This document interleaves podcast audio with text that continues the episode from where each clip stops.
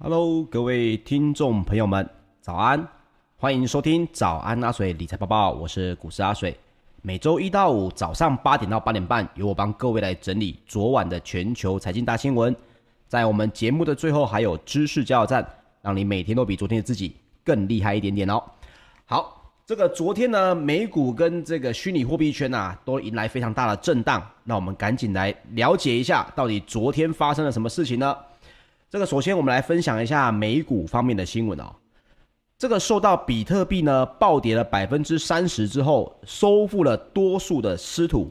这个带动呢让美国的股市在十九号跌幅收敛哦。那么也包括了联邦公开市场委员会哦 （FOMC） 的会议记录也显示了美国央行的官员考虑要削减量化宽松货币的政策。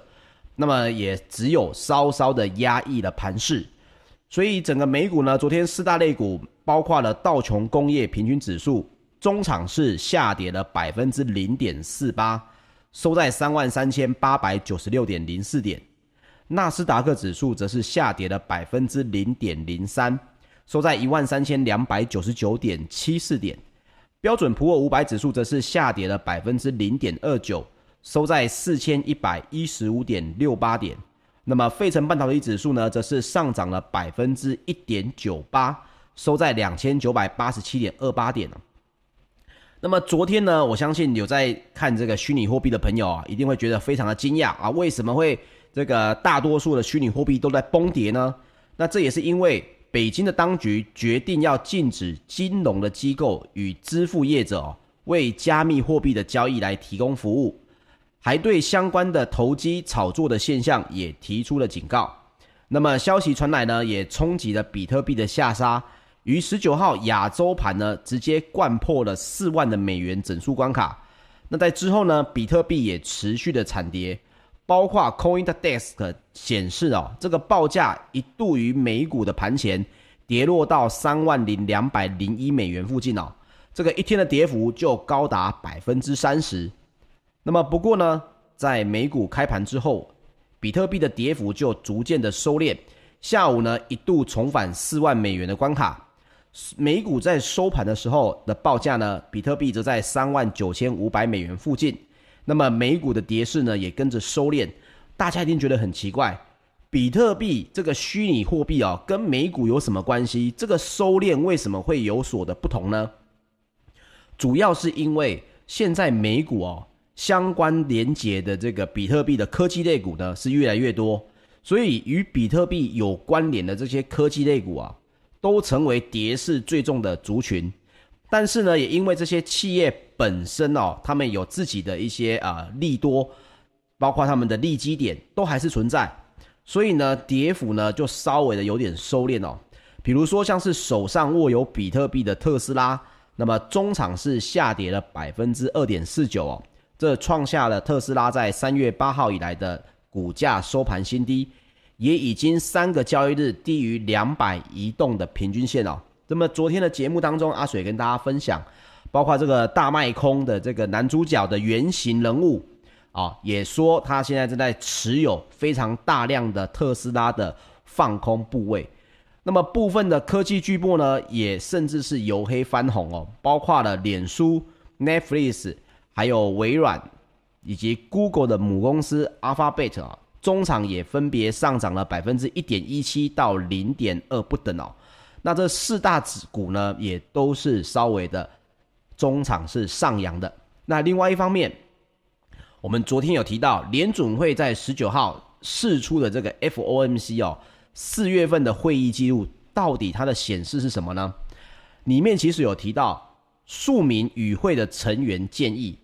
如果经济持续朝 FOMC 的任务目标快速的前进，那么在未来的某个时候的会议里，开始讨论调整资产收购速度的做法，那么也许会是恰当的。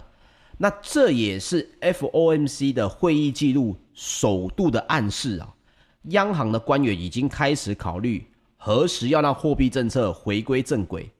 并且收回为了对抗疫情而实施的货币刺激政策。那不过，与会的成员也仍然是提到，复苏的进展足以让 FED 削减 QE 前，还是要等上一段时间。所以也因为这样的一段话呢，上述的消息让美股的盘势稍微的受到压抑。各位一定觉得奇怪哦，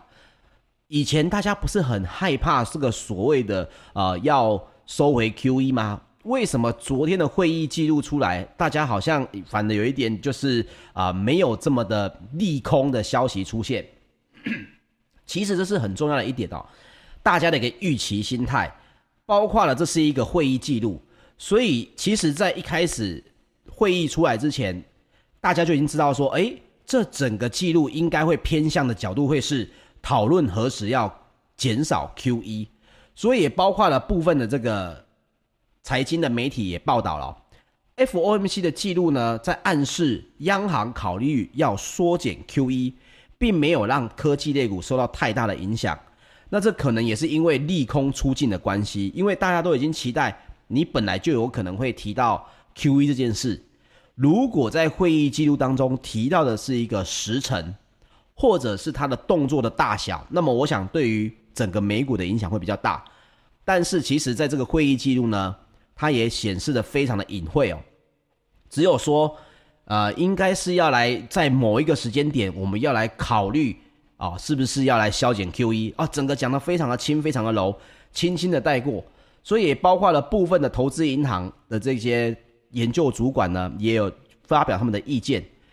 他们的发表意见是什么呢？主要是在于削减 QE 的话题在华尔街其实已经持续了一段的时间。所以一旦官方的声明公布哦，这些科技股的头上的这些利率的乌云哦，就有望呢开始散去。那这也或许能够解释了。何以科技跟成长股在 FOMC 记录发布之后哦，不跌反涨？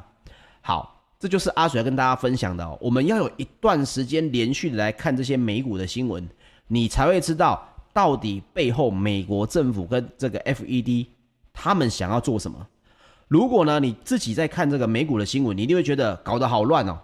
一会跟我讲 QE 消减，一会跟我讲通膨问题。又一会呢，来告诉我说这件事情呢，其实是利空出尽，到底怎么样看才是对的呢？阿水分享一下我自己的看法哦。最主要是各位要知道，这是在于整个 FED 本来的动作就非常的鸽派。这个鸽派的意思就是，反正等问题出现了，我再来处理。为什么呢？因为现在是美国经济要重启的一个非常重要的点火时刻。在火还没烧起来之前，我就去泼冷水，很快的，这个经济重启就会被我给灭掉了。那么大家好不容易在美国啊，可能施打这么多剂的疫苗啊，让整个这个旅游呢，跟包括相关的产业，他们的财报都能够恢复一个不错的龙景。这个时候我就说我要削减 QE，这个时候我就说我要调整利率，其实是会在这个整个。点火的途中哦，泼上一盆很大的冷水，所以整个美股在前面他们的震荡呢，就是因应了这个消息出来的时候，美股的反应是如何，华尔街的反应是如何，所以真正的影响会在什么时候出现呢？会在下一次，如果真的提到我们要削减 QE 了，或者是利率真的要调整了，这种实际的时间点一旦出现的话。就有可能引发下一段的风波。在这之前，大概 QE 削减跟所谓通膨的影响呢，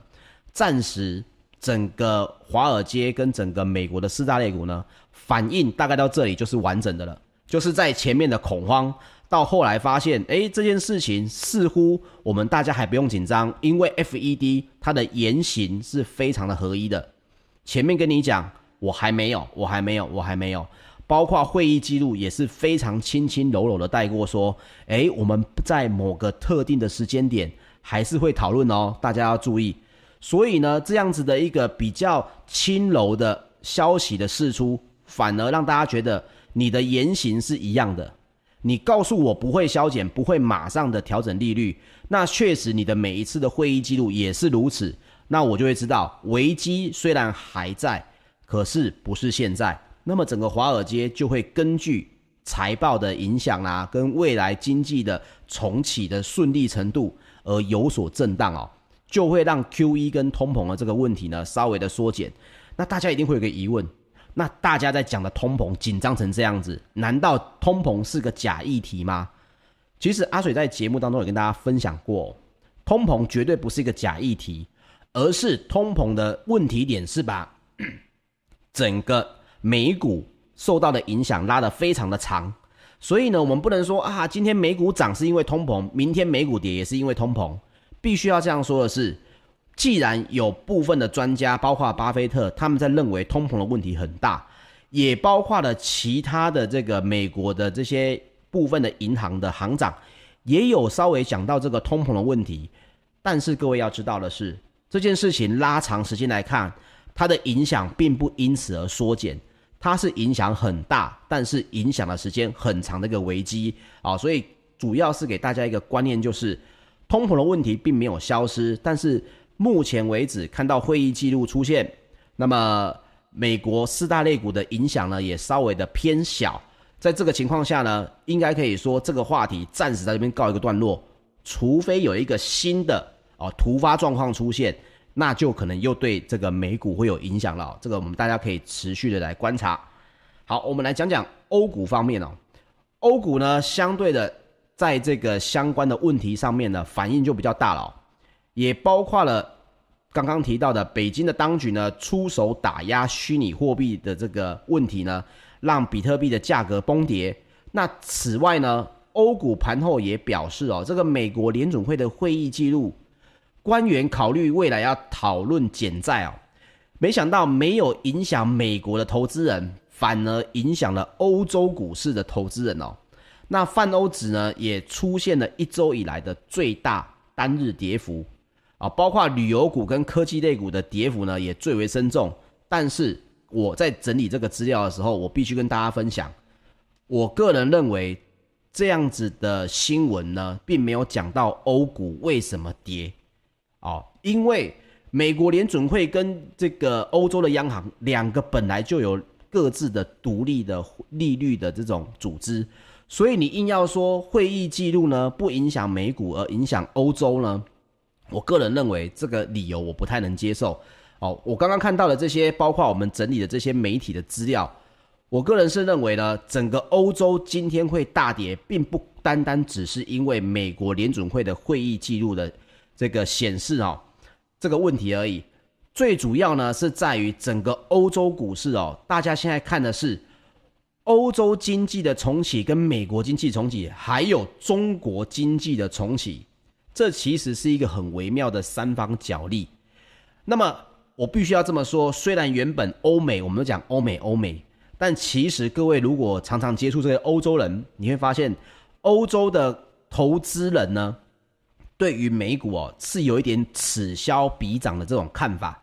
他们会常常认为，虽然我们是全球经济以美国为主，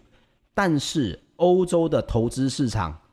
会有部分的人觉得，诶，我们的整个股票的这个市场。所建立的这种程度啊，我们的里面的类股其实跟美股都是以科技类股为主，是不同的。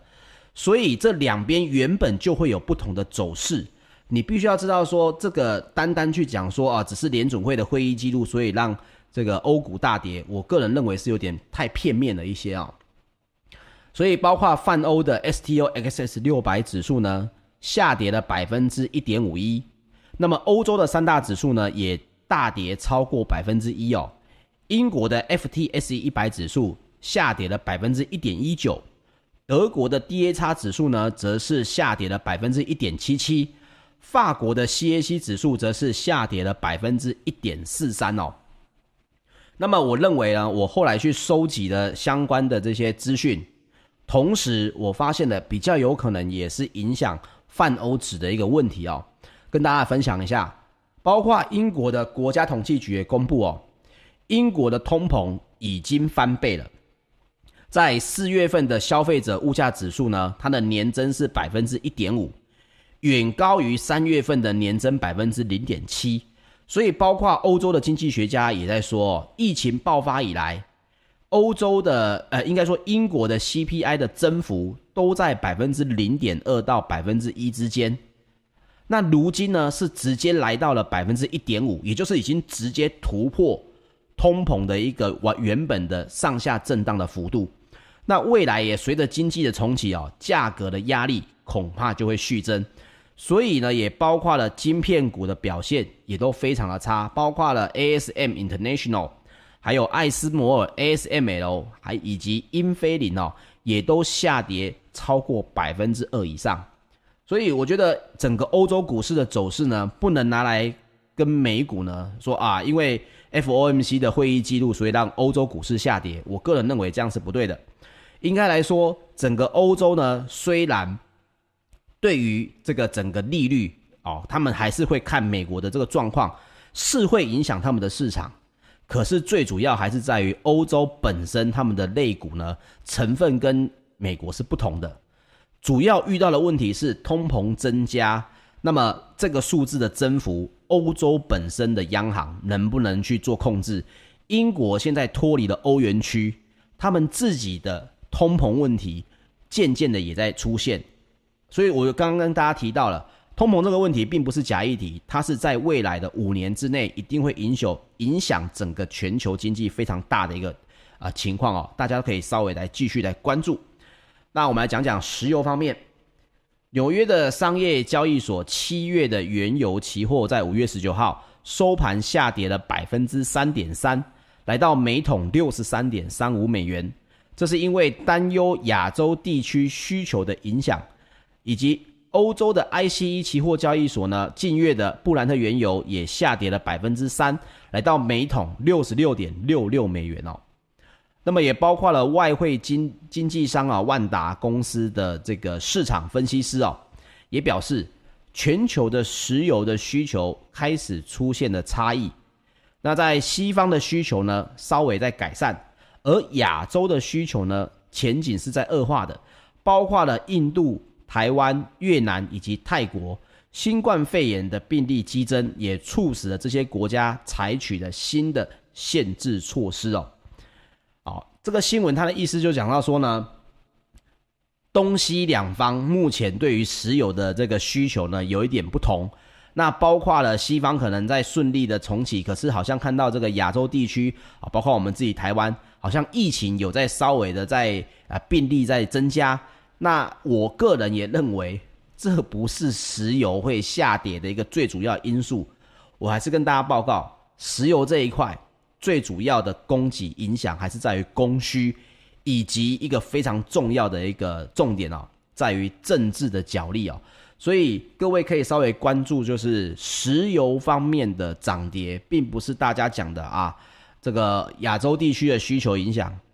那这样讲的话，请问一下。中国大陆的石油需求难道下降了吗？为什么？因为印度、台湾、越南跟泰国，我们的我们的新冠肺炎的病例在增加，我们的石油需求就降低了呢？因为不出去玩，因为不开车吗？我个人认为这不是下跌百分之三的理由哦。那当然，我在早上有帮各位来查了一下，包括石油涨跌的这个相关的消息。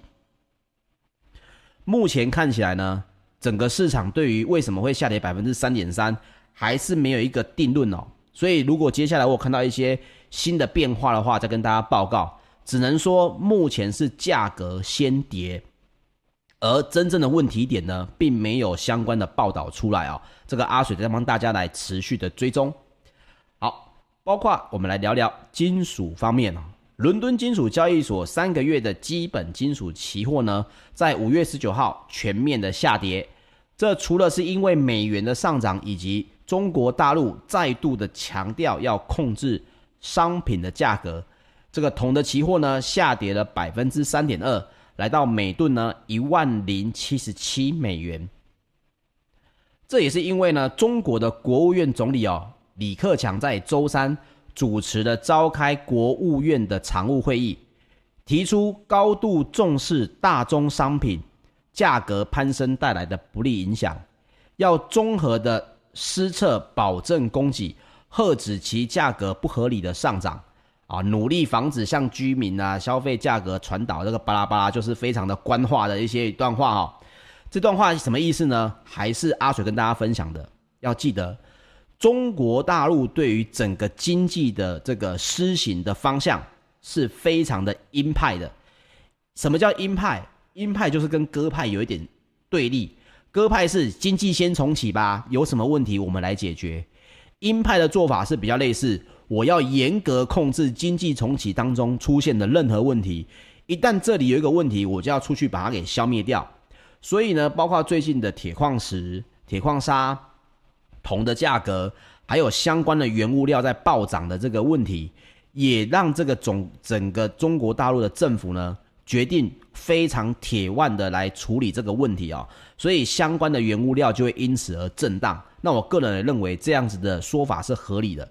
那也包括了德国商业银行的分析师也报告也指出哦，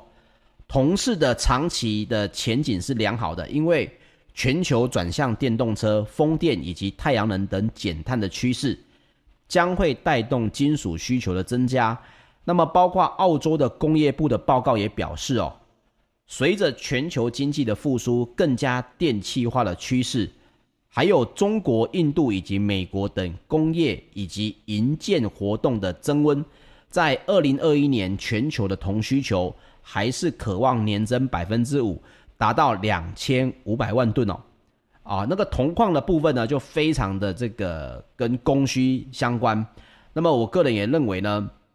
中国大陆一定会持续的。用鹰派的做法来控制大宗商品哦，所以各位也要稍微小心注意一下，最近的原物料呢，既然已经有风声，那么可能涨势就会受到一波的影响哦，这个大家也要稍微的小心注意了。好，我们来说说贵金属的方面，这个纽约商品期货交易所，在六月的黄金期货，五月十九号收盘是上涨了百分之零点七，来到每盎司一千八百八十一点五美元，那么。包括了六月的爬金期货，则是下跌了百分之零点六，来到每盎司两千八百八十四点八美元哦。那包括了 RJO Future 的高级市场策略师哦，也表示哦，股市的震荡呢，促使这个相关的资金涌入避险的资产。那比特币的暴跌呢，也跟这个金价会有关。一旦比特币跌呢，对于金价是相关的受益的。不过，联准会会议记录呢，鸽派的程度不如市场的预期哦，这个是他的报告里面所提到的。所以呢，部分的官员预期将开始讨论缩减量化宽松。所以，包括了官员也认为哦，如果经济继续快速的增长，某个时间点开始讨论缩减购债的规模是合适的。这是刚刚这个阿水跟大家分享过的。那么，市场的策略师他为什么他的看法是比较偏向于说？整个联准会的会议呢，似乎不如比预期的鸽派。我个人是认为，并不能这样分析啊，因为最主要是看华尔街怎么反应。华尔街的反应，如果是觉得这个报告是偏向于不这么如市场预期，那么各位，昨天的比特币大跌，包括盘中的这个电子盘也有向下震荡哦，美股也有向下震荡，这些东西绝对不会这么快的拉回哦。所以，我个人是对于这个相关的这个他的这个说法，我不是这么的认同。但是呢，我认为有一件事情是非常值得我们注意的。各位不知道有没有印象？我曾经在大概是十几期的节目当中跟大家分享过，我说过，开始通膨之后，各位可以注意哦，虚拟货币跟黄金谁是此消彼长？因为比特币原本大家认为。这有可能会去挑战黄金避险的这个地位，所以如果是在通膨的问题非常大的情况下，比特币开始涨，黄金开始跌，那大概可以知道，比特币渐渐的已经被避险市场给接受了。如果反过来是黄金在涨，比特币呢没什么在动，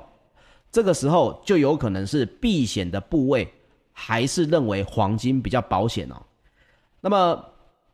包括了全球最大的黄金 ETF 道富财富黄金指数基金，在十九号黄金的持有量也减少了四点六六公吨哦。那么金拓的新闻报道呢，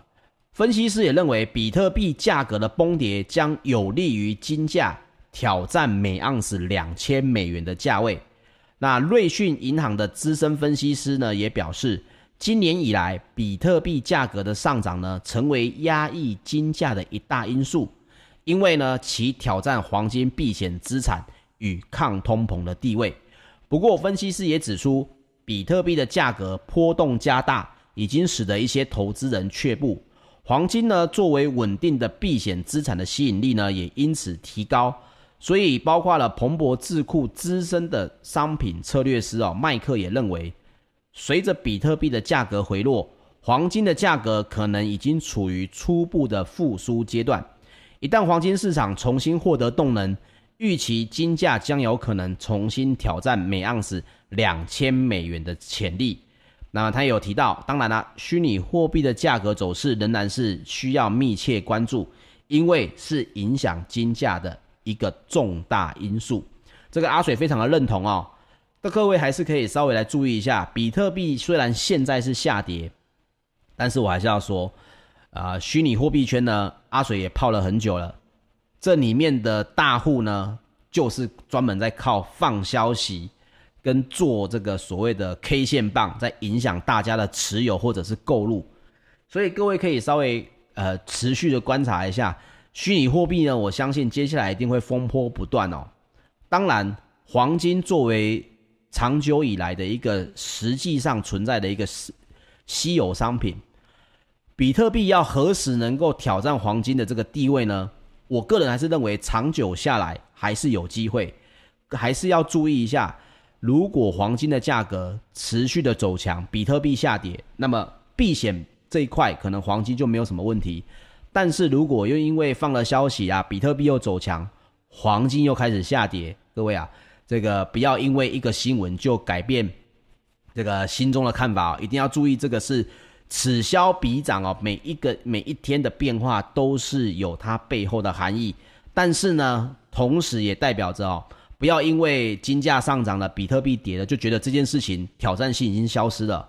别忘记，比特币在两年前也不过是四千美金，虽然经过这是大家都认为这是炒作哦，炒作，可是呢，这些大户为什么手上持有这么多虚拟货币？而他们背后是谁？他们为什么要放消息来操控比特币？我还是认为这件事情没有这么快的落幕哦。这件事情，比特币的炒作跟震荡这件事呢，应该在短线上面还是会非常非常的强烈哦。好，农产品的部分，芝加哥的期货交易所呢，小麦跟黄豆的期货在五月十九号是下跌的，玉米呢则是持平。好，我们来聊聊知识加油站。今天要讲的是热手效应哦。什么叫热手效应？其实它是源自于这个篮球运动哦。就是说呢，在比赛当中，如果某一个队员哦，他在出手之后都能够连续的投中，能够这个进球，其他的队员呢就会觉得说，诶，他现在的我们所谓的手感很好，非常的热，所以下次进攻呢就很容易把球再传给那个。那个球员让他来投篮，可是呢，大家后来发现，即使前面有连续命中哦，但是后来并不表示呢，该场的表现他就会持续表现得这么好。所以后来大家有人认为，仅凭一时的直觉，如果缺乏必要的分析判断哦，就采取措施，我们就称为热手效应。那这也跟我之前分享过的赌徒谬误很像。赌徒谬误呢，就比较类似于，比如说玩轮盘。这大概是接近百分之五十对五十的这个游戏嘛，因为都是红跟黑，还有一个很小部分的绿色嘛。那大家认为，如果连续出现某一个特定结果的时候，比如说连续出了红色，在一定的连续出现之后，赌徒就会认为接下来应该要出黑色了。也有部分的赌徒认为呢，红色出现一定数量之后，几率已经不平衡了，这个盘呢就会再连续的出红色。不论如何，其实每一次的几率还是接近百分之五十五十。热手效应也是如此哦。投资有时候哦，连续赚了钱，就会觉得最近有如神助啊，买什么赚什么。我逢高要出就出在最高点，逢低要接的就买在最低点。但是问题在于什么呢？信心的膨胀会让有热手效应的投资人认为，我这么神准，应该要在现在放大我的本金。很容易忽视的风险，也变成容易出现一次的错误，就会觉得，诶，我上次这样做我知道是错的，可是我上次这样做结果还不错啊，就很容易在这个控制方面呢失去理智，阿水呢，身为专职投资人，其实还是一直被这个热手效应的这个心理谬误给影响哦。我自己也常常还是会容易犯这个错，所以呢，我分享我自己提醒我自己的两个很重要的看法给各位哦。第一个，即使最近的投资盘势它是符合你的操作方法的哦，也就是说呢，你觉得最近的盘哦，你做做起来非常的顺，还是要维持相同的金额大小。在这个风险范围内，哦，不要下单是凭借着最近顺不顺啊而忽大忽小。所谓的赢要冲，输要缩，是说你赢的时候你要多看盘，多找标的；输的时候手要绑起来，而不是每一次都是持续的下单，然后就是连赢几把就放大这个整个金额啊。第二个，确实哦，包括在台股，我自己也有一个感觉。市场的规律确实会有一个比较符合你的技法，跟比较不符合你的技法的时候，所以你要了解这个规律在过去出现大概会有多长啊？比如说，我觉得操作很顺了之后，大概后面还有两个礼拜，这个大盘呢都还是可以照我的方的想法在运动，可是两个礼拜过后呢，渐渐的就会开始失效了，必须要去抓出有什么其他的指标能够告诉你这个规律。可能改变，要在这个指标出现警示的时候，你就要提防你有没有过度下单啊，或者是金额可能没有维持在一定的风险内哦。所以市场确实会有顺跟不顺的时候，但是一定要记得，顺的时候也不要因此大意了下得太多。你能够注意这两点呢，就能很大部分的避开热手妙物所带来的错误决策喽。好的。以上呢就是本集的节目内容，谢谢大家的收听，请记得帮我订阅我们的 YouTube 频道，同时点开小铃铛，也麻烦各位帮我留言支持或按喜欢，还有分享喽。我们明天早上八点再见，大家拜拜。